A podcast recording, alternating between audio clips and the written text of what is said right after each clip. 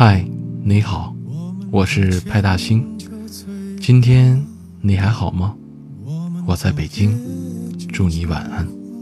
我想拥有你所有的故事，可惜在我遇到你的时候，你已经出落成一位美丽的姑娘了，距离遥远。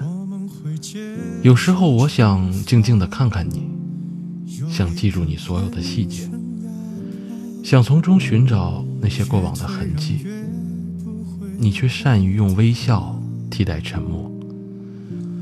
我想，所有的故事就像耳边的风声一样，隐隐约约，应该和你去慢慢的追寻。你喜欢春天的小雨吗？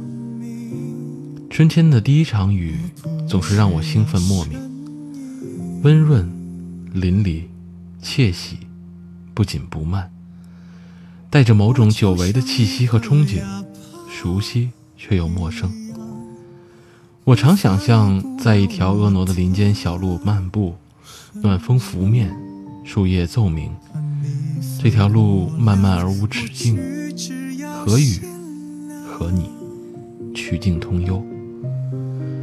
爱情与我就是这样的感觉，有时清晰明了。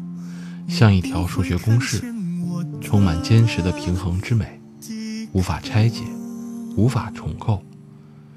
有时平静温暖，像一首韵律优美的短诗，细细咀嚼，回味无穷。有时又心潮澎湃，像某种不可回逆的探险，期待旅途中所有可能的旖旎与平淡。我对爱情常怀有一种敬畏。美好的事物总值得人去珍惜，去爱抚，如阳光雨露，神圣却不遥远。